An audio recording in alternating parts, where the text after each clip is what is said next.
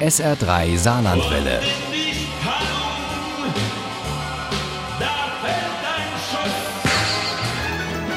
Der Krimi-Tipp. Zum Ende der Sommerferien machen wir einen Abstecher in eine Urlaubsregion, die nicht nur hier bei uns im Saarland sehr beliebt ist, die Provence. Einer, der die Region besonders gut kennt und gerne spannende Geschichten erzählt, ist Pierre Lagrange und dessen Provence-Krimis sind schon sowas wie Kult. Der aktuelle heißt Trügerische Provence und Uli Wagner hat ihn mit großem Vergnügen und viel Reiselust gelesen. Das Buch beginnt in einer berühmt-berüchtigten Schlucht, quasi am Fuße des Mont Ventoux, wo ein Wilderer von unten beobachtet, wie zwei Männer oben miteinander kämpfen, um Leben und Tod. Da Marie, was ähm, helfen? Nur hier, ich bin in der Schlucht der hier geschieht ein Mord. Was? Ich, da stehen, erholen? Mord in der Nesk-Schlucht. Ich, oh, das hatte keinen Zweck. Das ist ein Blick in die Zukunft, zu dem Tag, an dem Albert Leclerc, der pensionierte Kommissär von Carpentras, seine zweite Liebe Veronique heiratet, an dem er am Abgrund steht und an dem es auch um sein Leben geht. Die Geschichte, die beginnt damit, dass Albert seine zukünftige vom Hochzeitsstress ablenken will und zu einem Festivalabend nach Fontaine de Vaucluse einlädt. Doch aus dem schönen Konzert wird nichts. Es tut mir sehr leid, Madame. Es ist grauenvoll. Einfach grauenvoll. Der Veranstaltungsleiter hatte in der Ferienwohnung der Geigerin einen Toten gefunden und bittet Albert um Hilfe. Man kann noch nicht sagen, was geschehen ist.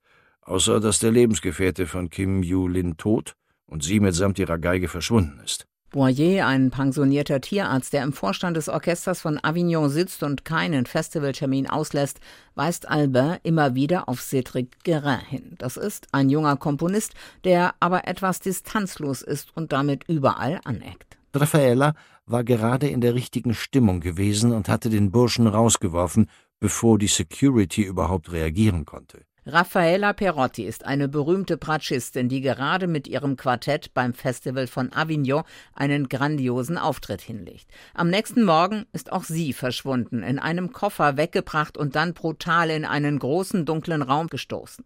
Hallo Raffaella, flüsterte die bekannte Stimme von Kim Yu-Lin, Raffaellas ärgster Feindin. Aber davon wissen nur wir. Weder Castello oder Theroux aus dem Kommissariat in Carpentras noch Albin, ihr früherer Chef, der nun polizeilicher Berater und auf den Hund gekommen ist, ahnen etwas davon. Albin nutzt jede Gelegenheit, im Fall der verschwundenen Musikerinnen zu recherchieren. Und vorausschauend wie er ist, fragt er auch nach weiteren Konzerten und erfährt, dass bald eines in der weltberühmten Abtei von Senonc ansteht.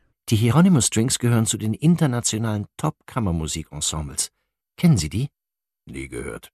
An ihrer Spitze steht eine Französin, die großartige Violinistin Xenia Bonnet. Das Konzert in Senonc ist überwältigend, doch trotz aller Bewachung ist die Violinistin am nächsten Morgen verschwunden.